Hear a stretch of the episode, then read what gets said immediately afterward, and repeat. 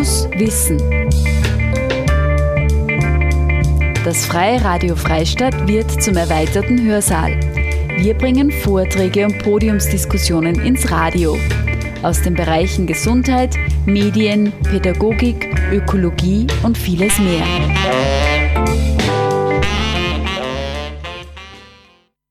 Exit for Future. Die Zukunft der psychosozialen Versorgung. Unter diesem Titel fand am 21. Oktober 2021 eine Veranstaltung von Exit Sozial statt. Exit Sozial wurde bereits 1981 in Linz als Verein für psychiatrische Nachsorgeeinrichtungen gegründet. Der Verein Exit Sozial unterstützt Menschen mit psychischen und sozialen Problemen, anonym und kostenlos. In Oberösterreich und hier ganz besonders in Linz-Urfa, Urfa-Umgebung und Everding an insgesamt zehn Standorten. Heuer feiert Exit Sozial sein 40-jähriges Bestehen. Anlässlich dieses Jubiläums fand am 21. Oktober 2021 ein Webinar unter dem Titel Exit for Future die Zukunft der psychosozialen Versorgung statt. Mit einem Vortrag, einer Live-Diskussionsrunde, Feierlichkeiten und dem Spinnen von Zukunftsbildern widmete sich der Verein für psychosozialen Dienste ganz dem Jubiläumsthema. Die Aufzeichnung der Diskussionsrunde können Sie nun in unserer Sendereihe Fokus Wissen hören. Es diskutierten Alois Stöger, Vorstandsvorsitzender von Exit Sozial und ehemaliger Gesundheitsminister. Henriette Gschwendner, sie ist Interessensvertreterin und sitzt im Vorstand von Exit Sozial. Elke Prestin engagiert sich für Selbsthilfe von Psychiatrieerfahrenen. Renate Hackel von der Abteilung Soziales vom Land Oberösterreich und Heidi Zwettler. Sie ist langjährige Mitarbeiterin von Exit Sozial und arbeitet im Bereich der Krisenhilfe. Moderiert wurde die Talkrunde von Katja Sieper. Sie ist die fachliche Geschäftsführung von Exit Sozial. Zu den Talkrundengästen, die wir heute hier im Studio haben. Wir werden die Frau Prestin digital dazuschalten, aber wirklich hier bei mir vor Ort sitzen die Frau Magistra Renate Hackel. Ich fange jetzt quasi von mir weg an, die seit, ich habe sie vorher gefragt, seit knapp 25 Jahren bei der Abteilung Soziales im Land Oberösterreich tätig ist, die unter anderem bei der Entwicklung und dem auf den Weg bringen des Chancengleichheitsgesetzes maßgeblich mitgearbeitet hat bei der Umsetzung. Sie ist verantwortlich für den Bereich Chancengleichheit und damit auch für unseren Leistungsbereich in der Abteilung Soziales. Ich darf begrüßen den Herrn Alois Stöger, unseren neuen Vorstandsvorsitzenden seit diesem Jahr, der ja auch unter anderem eine Erfahrung als ehemaliger Gesundheitsminister mitbringt. Das heißt, ein bisschen so in einer ähm, Doppelperspektive hier sitzt, heute zumindest mit der Erfahrung dieser gesamtösterreichischen. Ich darf begrüßen die Heidi Zwettler, eine ganz langjährige Mitarbeiterin mittlerweile von Exit Sozial, die sehr lang im Übergangswohnen im Franco-Basalia-Haus gearbeitet hat, lange Menschen ja wieder in die Selbstständigkeit im Idealfall begleitet hat und jetzt seit circa zwei Jahren, ja, sind ungefähr zwei Jahre jetzt in der Krisenhilfe Oberösterreich, nochmal in einem ganz anderen Angebot von uns tätig ist. Und dann sitzt neben mir und ich freue mich sehr, dass du heute da bist, Henriette, die Frau Henriette Gschwendner, unsere, ja, ich glaube, mittlerweile langjährig aktivste Interessensvertreterin bei Exit Sozial und nicht nur bei uns bei Exit Sozial aktiv, sondern du bist ja vernetzt in ganz Oberösterreich und in ganz Österreich und setzt dich sehr aktiv, sehr, ja, sehr lang, sehr erfolgreich auch für die Interessen von Menschen mit psychischen Beeinträchtigungen auch in der Öffentlichkeit ein. Ich darf die Talkrunde damit eröffnen, dass ich gleich bei dir bleib, Henriette. Ich habe es vorher auch schon so angekündigt. Wir haben jetzt ganz viel so über Ideen geredet, was könnte denn die Zukunft bringen. Wir haben den Vortrag von der Frau Prestin gehört, die gesagt hat, na so, wenn wir in die Zukunft schauen, sind vielleicht auch Haltungsthemen und wir tun wir miteinander ganz wichtig. Wir haben uns ja auch vorher schon unterhalten, aber was sind denn so deine Ideen, wo du sagst, ma, in zehn Jahren, wenn das richtig gut funktioniert, wir als Betroffene, wir würden uns wünschen, dass das so und so ausschaut. Ja, was wir uns auch wünschen würden, dass vor allem jeder einen Anspruch auf eine psychosoziale und nicht erst in Monaten in der Wartezeit, die ich heute habe, vielleicht sogar, ich weiß es, teilweise sogar ein Jahr auf eine Therapie warten. Mhm. Nur was ich heute dann habe, dann geht's mir auch, wenn ich das Angebot von der Wohnbetreuung oder irgendwas oder aktiv habe. Aber wenn ich nicht die Therapien dazu habe, mhm. ist das trotzdem nicht das Ideale. Ich kann mit der Aktivität im, im Aktiv draußen kann ich mich auch weiter, weil das alleine schon das Selbstbewusstsein steigert, das ich ja momentan nicht habe, wenn es mir schlecht geht dazu. Aber da wünsche ich mir wirklich, dass es wieder mehr und dass jeder das Recht auf eine Therapie hat. Nicht einmal vielleicht jetzt momentan ein bisschen mehr auf Hand der Pandemie Geld ausgeben wird, wieder an Millionen, also, sondern das auf stetiges. Und was auch ist, dass das in der Freizeit das niederschwellige Angebot wieder mehr wird, also in den zehn Jahren. Weil ich habe es ja selber miterlebt, was man zuerst machen hätte können und dann mit den Kürzungen im Land Oberösterreich dazu. Weil ich weiß es ja selber, mir ist es gut gegangen, wenn ich mit der Einrichtung Bagor zum Beispiel eine Woche auf Urlaub fahren können habe. Was man, das hat mir für das ganze Jahr wieder sehr viel gegeben dazu. Auch.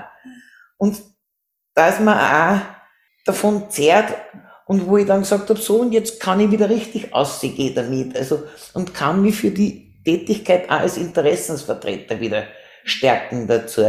Und ich glaube, das braucht's auch zukünftige, weil ich glaube, so lang werde ich es nicht mehr machen, zehn Jahre, also nachdem ich es jetzt eh schon einige Jahre mache.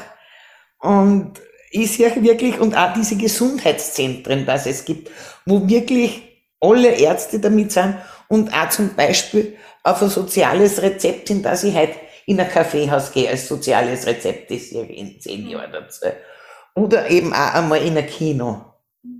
Und aber auch, dass ich mir das leisten kann, dass ich zum Beispiel den Menschen mit Beeinträchtigungen, die ja im Grunde genommen von der äh, Mindestsicherung oder so, so, so Sozialhilfe Ausgleichsgesetz lebe, dass ich das auch habe und dass ich dadurch dann versichert bin, dass ich auch im Alter selbstständig leben kann und nicht auf das angewiesen bin, dass ich da das weiterkriege dazu. Also, dass ich dann selber sagen kann, ich hab trotzdem meine Pension auch. Vielleicht, wenn es nur die Mindestpension ist oder was. Weil ich komme, man, ich hab kein Problem. Aber ich sehe das gerade bei den jungen Leuten, die im Grunde genommen fast nicht mehr fähig sind, dass auf den ersten Arbeitsmarkt zurückgehen. Dass auch das im zweiten Arbeitsmarkt äh, eine Perspektive habe, wo ich sagen kann, halt das, das ist für mich mein Hauptberuf und damit verdiene ich mir das Geld, dass ich auch im Alter vielleicht was hab davon und dass ich im Alter gut leben kann. Das heißt, wenn ich die richtig verstehe, auf der einen Seite sagst du, okay, da gibt's Dinge, die hatten wir schon mal, ja. auch aus eurer Perspektive, die uns gut getan haben, die wir uns wieder wünschen würden. Ja. Ähm, ich habe jetzt aber von dir auch gehört, und das geht über den psychosozialen Bereich ein bisschen hinaus, so dass du sagst, okay, wichtig wäre äh, eine dauerhafte finanzielle Absicherung. Wir haben im Vortrag von der Frau Prestin gehört, von den Geschichten mit dem Arbeitsmarkt ja. und dort arbeiten zu können. Oder du sagst, hey, ähm, Beschäftigung bei Aktiv ist schön und gut, aber wenn ich weiß, ich kann nie klassisch im ersten Arbeitsmarkt arbeiten, dann hätte ich vielleicht trotzdem gerne ein Einkommen, von dem ich zukünftig leben würde. Ja. Und ich habe von dir gehört, ähm, sowas wie als Vision Psychotherapie für alle, die es brauchen, wenn sie es brauchen ja. und nicht erst in einem Jahr. Ja. Ich bin total gespannt, wie es mit deinen, weil du hast jetzt trotzdem nochmal neue Perspektiven aufgemacht, die wir heute noch nicht so gehört haben, wie es den anderen Anwesenden damit gibt. Und ich gebe jetzt ganz absichtlich ja, auch. Kurz noch was dazu. Und natürlich, was mir auch noch wichtig war, auch von der Bevölkerung her, über die Entstigmatisierung, die ja sehr wichtig ist, dass wir von den Leuten nicht so stigmatisiert werden dazu. Da ist für uns die Entstigmatisierung und dass man die auch als Verein vielleicht nach außen da was machen kann dazu.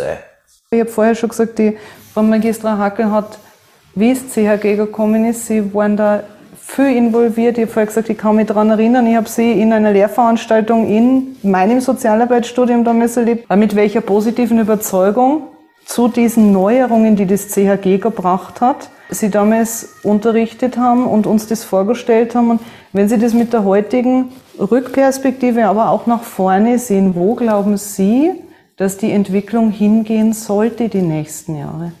Dazumals sind wir eigentlich mit dem Chancengleichheitsgesetz angetreten, dass Ideen, Überlegungen, die es gegeben hat, auch einen rechtlichen Niederschlag finden. Und das war eben das Gesetz. Und die ursprüngliche Auseinandersetzung zu diesem Thema war, dass wir gesagt haben, es kann nicht sein, dass Organisationen, die Dienstleistungen anbieten, dazu hat man anders nicht über Dienstleistungen gesprochen, sondern Maßnahmen, und das Land Oberösterreich als Kostenträger sie die miteinander ausmachen, wo was passiert. Und auf dieser Ebene sozusagen hat man gesagt, eigentlich geht es ja um einen wesentlichen Menschen da drinnen, der eigentlich die Existenzgrundlage für die Organisationen ist, aber auch für unseren Teil in der Verwaltung, nämlich der Mensch mit Beeinträchtigung. Um den geht's, um den seine Bedürfnisse und welche Rolle spielt er in diesem ganzen Zusammenspiel. Und sie haben festgestellt, zu diesem Zeitpunkt war das nur in wenigen Ansätzen oder kaum vorhanden. Und unser Zugang war dem sozusagen eine Rolle zu geben, eine Stimme zu geben und, und, und. Aus dem ist ganz viel entstanden, der Peer-Gedanke, äh, die Qualifizierung, die Fortbildung für Menschen mit Beeinträchtigung, die Interessensvertretungen, auch dass man gesagt hat, man nimmt so etwas wie eine Assistenzkonferenz bei den Bezirksverwaltungsbehörden, dass man sagt, der Mensch redet mit, wenn es um ihn geht und nicht über ihn wird gesprochen. Äh, wir haben, glaube ich, ganz gute und tolle Schritte in diese Richtung, ist uns gelungen, überhaupt kein Thema. Aber ich habe schon auch festgestellt, dass, und ich glaube, das ist nicht allein der Covid-Pandemie geschuldet, sondern einfach einer grundsätzlichen gesellschaftlichen Haltung, dass wir wieder Schritte rückwärts gemacht haben.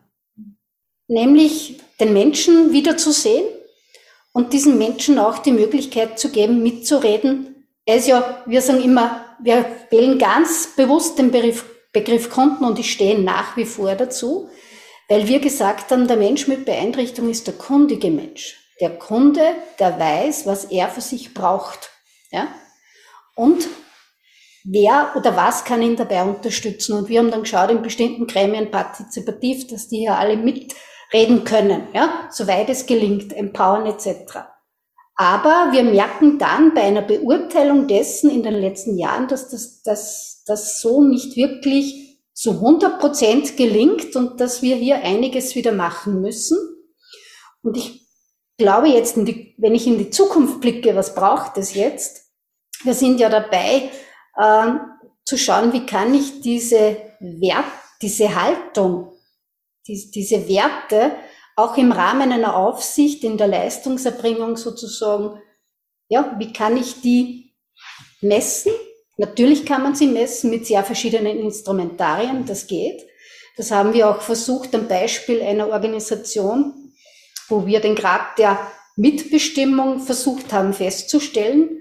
Und das gelingt durch Einsicht in, in die Protokolle und Beobachtungen in Gesprächen. Und aus dem sozusagen resultiert dann eine Beurteilung.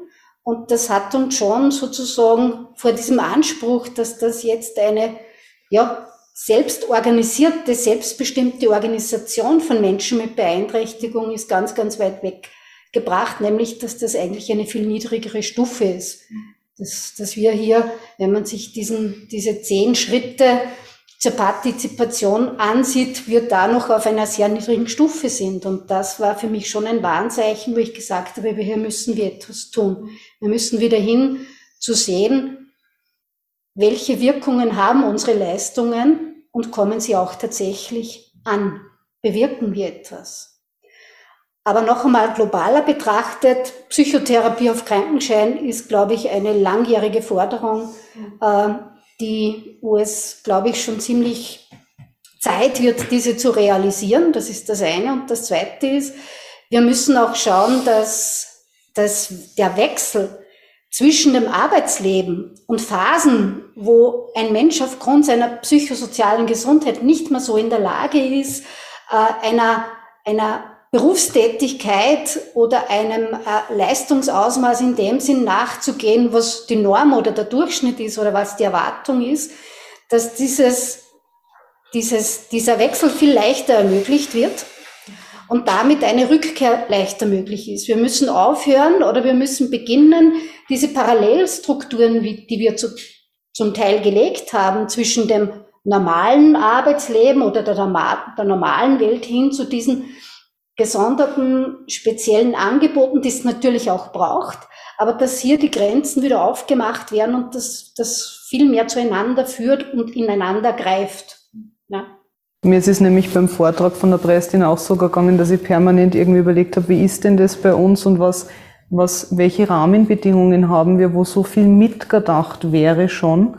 Und es war jetzt einfach das, was Sie jetzt nochmal gesagt haben, dieses Jahr, das war unsere Idee, wie das CHG gekommen ist, diese Mitbestimmung, dieses Selbstbestimmen, das möglich zu machen, dass diejenigen, die die Unterstützung brauchen, selber als kundige Menschen und das ist eine ganz andere Deutung des Begriff Kunden, als man sie landläufig hört, als kundige Menschen mitbestimmen können in der Art, in der Weise, wie die Leistung gestaltet wird, mitbestimmen können, eben zum Beispiel die Verankerung der Interessensvertretung auch auf der Organisationsebene und gehört werden müssen, nicht nur, weil es ihr gutes Recht ist, nämlich nicht aus Goodwill, sondern weil sie das Recht dazu haben. Und ich würde gern alles bei dir, wenn du, du hast dich ja entschieden, dieses Jahr bei uns quasi einzusteigen in den Verein, nicht nur als Vorstandsmitglied, sondern als Vorstandsvorsitzender.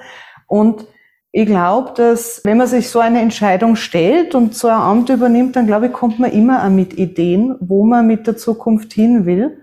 Und so im Rahmen des Vortrags heute, was würdest du uns auch noch mit teilhaben lassen, was deine Ideen, Wünsche sind, nicht nur für uns, sondern auch für die psychosoziale Versorgung und die Arbeit, die wir machen? Danke. Äh, zum Ersten, ich will mich bei den Gründern des Vereins bedanken. Sie haben eine Idee in die Welt gesetzt, ein Wagnis eingegangen und dieses Wagnis war erfolgreich. Und Sie haben in diesem Wagnis äh, die psychosoziale Versorgung in Oberösterreich in 40 Jahren äh, verändert und haben den Blick äh, vom Institutionellen äh, zur Person äh, gewandelt. Von der Institution äh, zur Person. Und wenn ich, wenn ich seinen Wunsch hätte, und das war auch im Vortrag, ist es gekommen, mit welcher Haltung äh, gehe ich äh, in eine, äh, in eine Beziehung äh, eines Austauschs. Äh, und da würde ich einmal mir auf der gesellschaftlichen Ebene wünschen, dass man psychisch kranke Menschen als äh, diejenigen erkennt, nämlich die Gesamtgesellschaft, diejenigen erkennt, die uns zeigen, wo in der Gesellschaft ähm, äh, Sensibilitäten auftreten, auf die die Gesellschaft reagieren muss. Äh, und wenn es jetzt nur mehr um Vermarktung, um Funktionalität, um Verwertbarkeit geht, äh, dann sind die immer äh, ein Störfaktor. Sie lassen oder sie zeigen uns, dass Menschsein nicht in Vermarktung und in, in, in Funktionalität geht. Äh, und dieses Erkenntnis, also diese Erkenntnis ähm, bedeutet auch etwas für die Versorgung. Das bedeutet was für die Haltung, wie man da umgeht. Und äh, äh ganz deutlich haben es wir jetzt erkannt im, im Zusammenhang mit, mit äh, äh, Covid-19, äh, dass viele Personengruppen äh, nicht mehr umgehen haben können mit, mit den Beziehungsgeflechten, die wir haben, mit den Einschränkungen und dass das letztendlich dann auch auf der psychosozialen Ebene krank macht und dass die Gesellschaft darauf reagieren muss. Und insofern ist es für mich in der Versorgung sind äh, zwei, drei Dinge ganz äh, wichtig. Das erste ist, diese Haltung einzunehmen, diesen gesellschaftlichen ähm, diese gesellschaftliche Auseinandersetzung über Verwertbarkeit äh, sehr kritisch zu sehen äh, und die Frage der, äh, was ist, äh, wie wird das so beschreiben, äh, in der Medizin heilt sehr oft die Beziehung. Und damit ist es notwendig, mehr Menschen in den Prozess hineinzubringen. Das heißt, diese radikale äh, Ansage, mehr Menschen in den Pflegebereich, äh, äh, sowohl klassische Pflege, also psychisch-soziale Pflege, äh, das muss gestärkt werden. Das werden die Arbeitsplätze der Zukunft sein. Und die dritte Ebene, die mich sehr berührt hat, ist die Frage, da geht es um die Menschenrechtskonvention, Behindertenrechtskonvention, ähm, nämlich haben Menschen einen Rechtsanspruch auf eigenes Einkommen, unabhängig von ihrer Verwertbarkeit. Und ich glaube, da muss etwas geschehen und ich möchte, dass das in zehn Jahren äh, erledigt ist in Österreich. Das ist mein großer Wunsch dafür. Das ist mir was wert, äh, äh, weil ich nicht einsehe, dass manche immer auf Almosen, immer auf äh, Abhängigkeiten von Eltern oder auf Abhängigkeiten äh, von Institutionen angewiesen sind, um ein eigenes Einkommen zu haben. Und glaube, dass äh, äh, das hier ein Ansatz ist.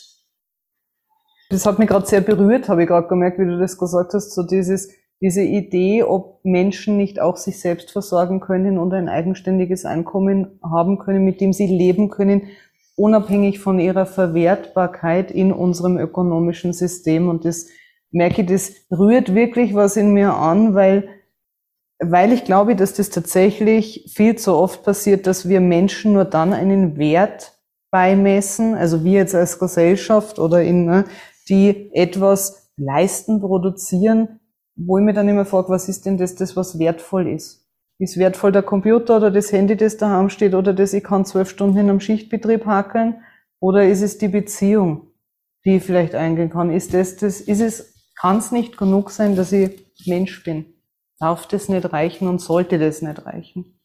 Und du hast einen anderen Punkt und Heidi, da sehe ich so ein bisschen zu dir auch schon in die Richtung, Arbeitsplätze der Zukunft. Wir werden im medizinischen, im psychosozialen Bereich, Menschen werden älter. Das habe ich auch in einem der Hashtags vorher so aus dem Augenwinkel schon gesehen, dass in unserem Bereich wir jetzt auch, also im psychosozialen Bereich, aber auch im Bereich generell Menschen mit Behinderungen, wir seit einigen Jahren erstmals vor der Situation stehen, dass diese Menschen auch älter werden, nochmal neue Herausforderungen mitbringen und damit auch an die Leute, die in dem Bereich arbeiten, sich neue Felder, Neues auftut. Und die Frau Prestin hat vorher auch einen Satz gesagt, so in die Richtung von, ja, und den Leuten, die da arbeiten, muss schon auch gut gehen.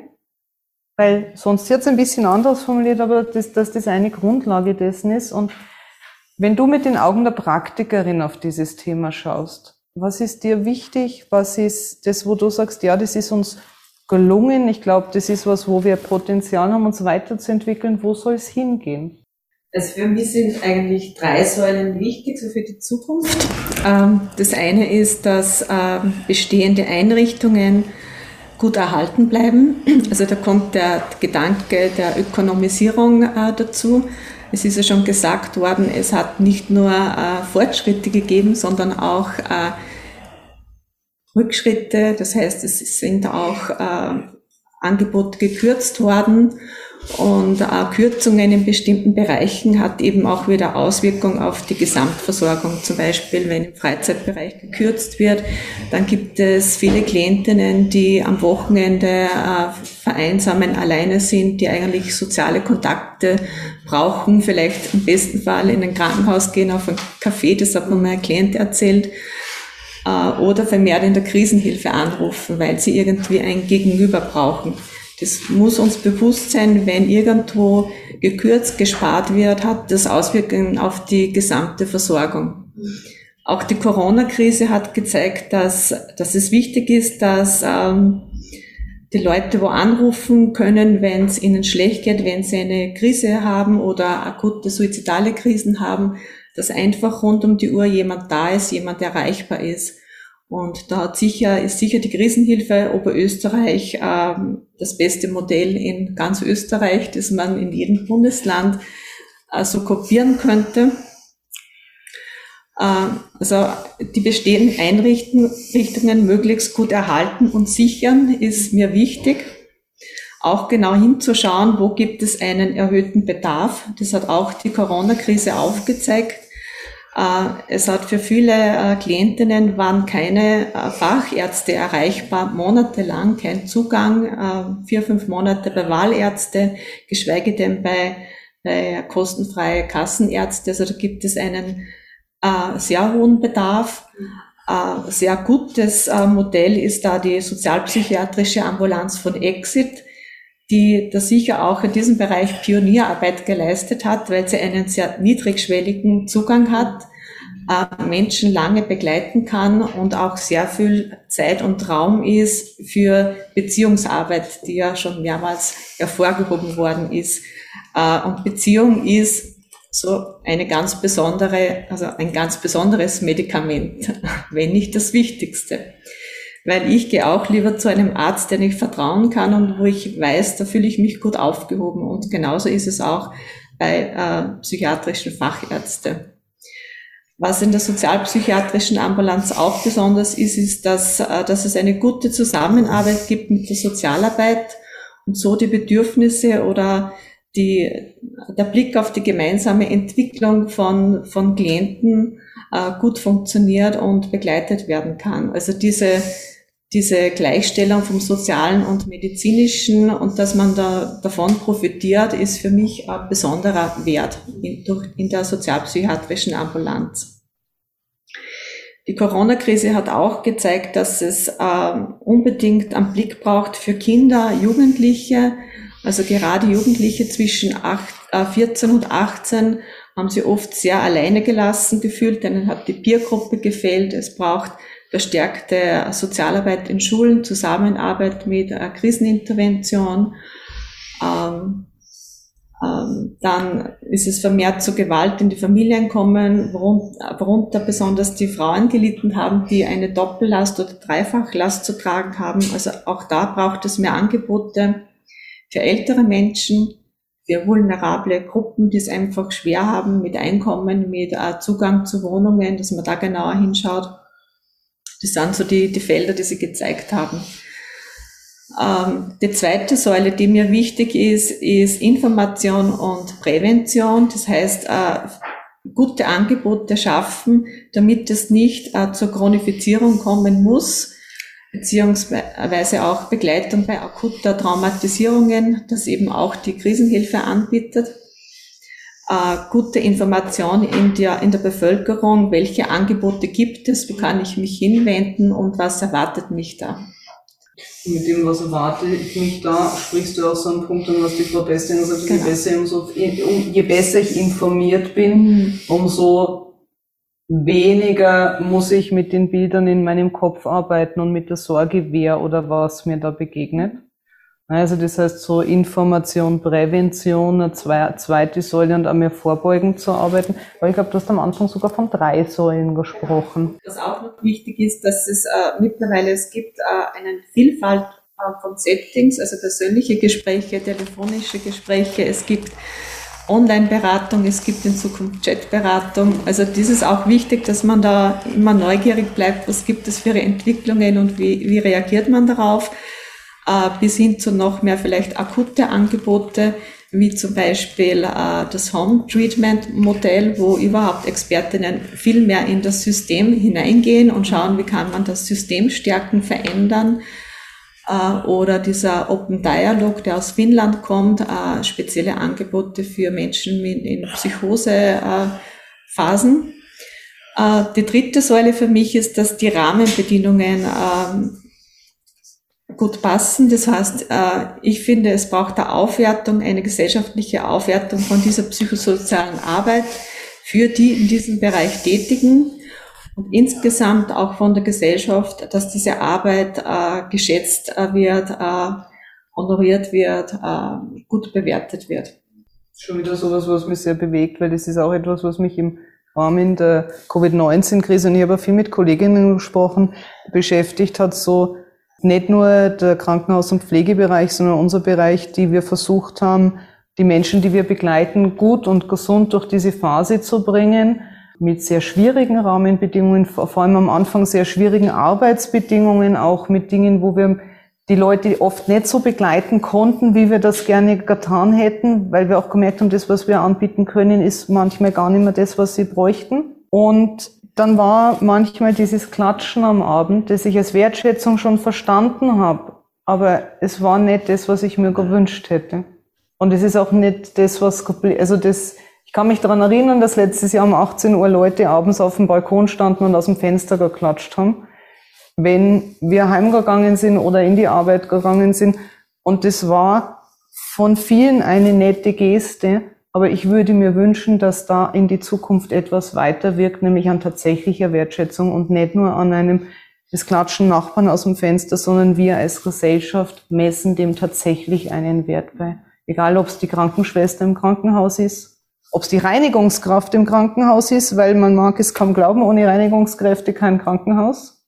Ja, ich würde an dem Punkt, und das hat nämlich etwas auch nochmal mit Gesellschaft, und ich habe manchmal so die Fantasie, dass das nicht nur etwas mit gesellschaftlicher Wertschätzung des Berufs, sondern auch ein bisschen mit dem, was auch hier schon Thema war und bei der Frau Brestin, und da würde ich gerne nochmal zur Frau Brestin gehen, dieses Thema der Stigmatisierung. Also dieses Gesellschaftlichen, zum einen das im Kopf zu haben, dass ich mich schämen muss, aber das kommt ja nicht von ungefähr in meinem Kopf, sondern das kommt ja dadurch, dass ich das irgendwie gesellschaftlich eingeimpft kriege, nach wie vor sozialisiert werde in einer Art und Weise, dass ich lerne, psychische Erkrankung, psychische Krise hat irgendwas, und das hat vielleicht auch was mit dieser Idee von Autonomie und Verantwortung für mein eigenes Ding, hat was mit meiner eigenen Schwäche zu tun. Und ich glaube, dass es das nett ist, aber ich, mich würde interessieren, haben Sie Ideen, wie man dieser gesellschaftlichen Haltung, wie wir dem auf einer gesellschaftlichen Ebene begegnen könnten. Erstens mal, dass wir selber diese Überzeugungen loswerden und dass wir der nächsten Generation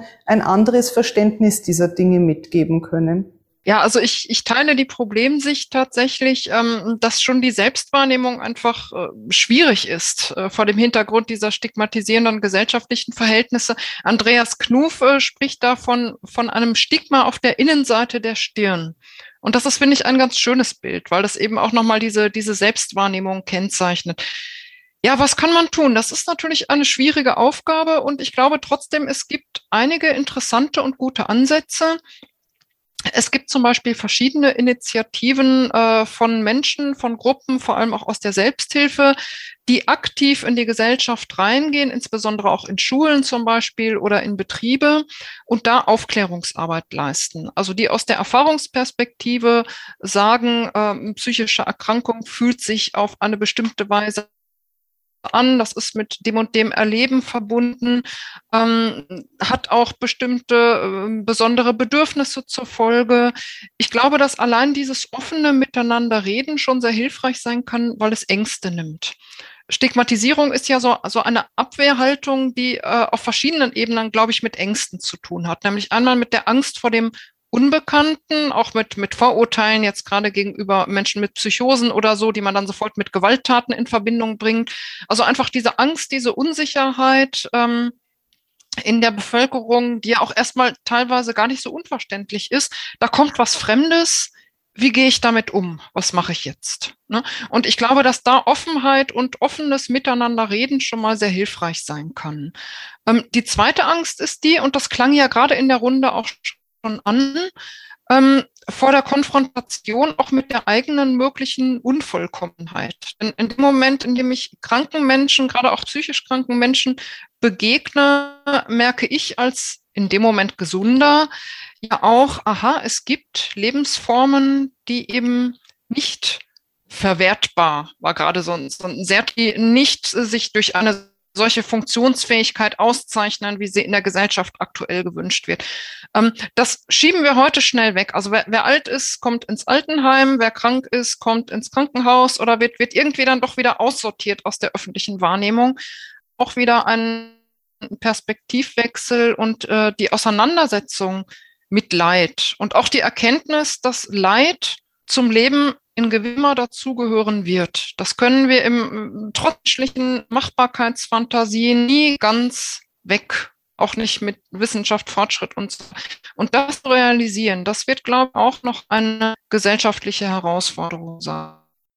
Wir dürfen, sollten uns nicht selber stigmatisieren und wir sollten uns nicht stigmatisieren lassen von anderen und wir sollten gemeinsam den Weg gehen und ich habe heute von ganz unterschiedlichen Menschen die Idee gehört, dass uns das alle eint, diese Idee, dass wir das nicht wollen, Menschen auszugrenzen, ähm, Menschen ihre Stimme zu nehmen. Und ja, damit schaue ich ein ganzes Stück noch optimistischer in die Zukunft, nicht nur von Exit, sondern generell der psychosozialen Versorgung und damit dem Angebot für Menschen, die es brauchen. Und damit darf ich mich für heute Nachmittag von Ihnen verabschieden. Ich freue mich zukünftig, ich hoffe in den nächsten 40 Jahren auf viele Begegnungen und die auf Augenhöhe und mit Wertschätzung und als Menschen, die wir alle sind. Und danke für Ihre Geduld, fürs Dranbleiben und bis bald. In Fokus Wissen hörten Sie heute eine Talkrunde, aufgezeichnet am 21. Oktober 2021. Zum Thema Exit for Future, die Zukunft der psychosozialen Versorgung, diskutierten Alois Stöger, Vorstandsvorsitzender Exit Sozial und ehemaliger Gesundheitsminister. Henriette Gschwendner, sie ist Interessensvertreterin und sitzt im Vorstand von Exit Sozial. Elke Prestin engagiert sich für die Selbsthilfe von Psychiatrieerfahrenen. Weiters Renate Hackel, sie ist von der Abteilung Soziales des Landes Oberösterreich und Heidi Zwettler, eine langjährige Mitarbeiterin von Exit Sozial. Sie arbeitet aktuell im Bereich der Krisenhilfe. Die Moderatorin der Diskussionsrunde Katja Sipper ist die fachliche Geschäftsführung von Exit Sozial. Noch eine kurze Anmerkung zur eben gehörten Diskussionsrunde. Den letzten Teil mussten wir Ihnen leider vorenthalten, weil die Aufnahmequalität nicht entsprechend war. Der Verein Exit Sozial unterstützt Menschen mit psychischen und sozialen Problemen anonym und kostenlos in Oberösterreich und hier ganz besonders in Linz-Urfa, Urfa-Umgebung und Everding an insgesamt zehn Standorten. Heuer feiert Exit Sozial sein 40-jähriges Bestehen. Nähere Infos zu den Angeboten finden Sie auf www.exitsozial.at. Diese Sendung können Sie auch in unserem Online-Archiv nachhören. Weitere Infos dazu auf www.frf.at. Harald Freundhaler dankt Ihnen fürs Zuhören.